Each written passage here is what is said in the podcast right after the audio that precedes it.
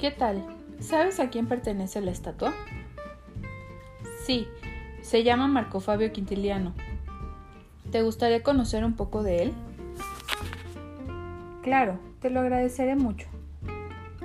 Bien, pues Quintiliano nació aquí en Calahorra en el año 35 después de Cristo y fue un reconocido escritor retórico latino.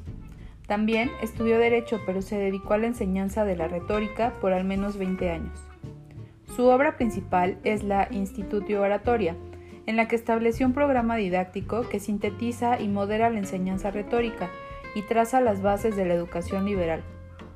Definió como finalidad de la retórica el enseñar, mover y deleitar para converger en un fin ético. Fue partidario de la educación moral y de la flexibilidad para adaptarse a las capacidades psicológicas del estudiante. Defendió también la lectura como la fórmula más eficaz de enseñanza, acompañada de herramientas como la autocorrección, memorización y declamación. Dentro de sus preceptos educativos no utilizó métodos lineales estrictos e inflexibles. Por el contrario, prefirió hacer uso de métodos pedagógicos para facilitar el aprendizaje.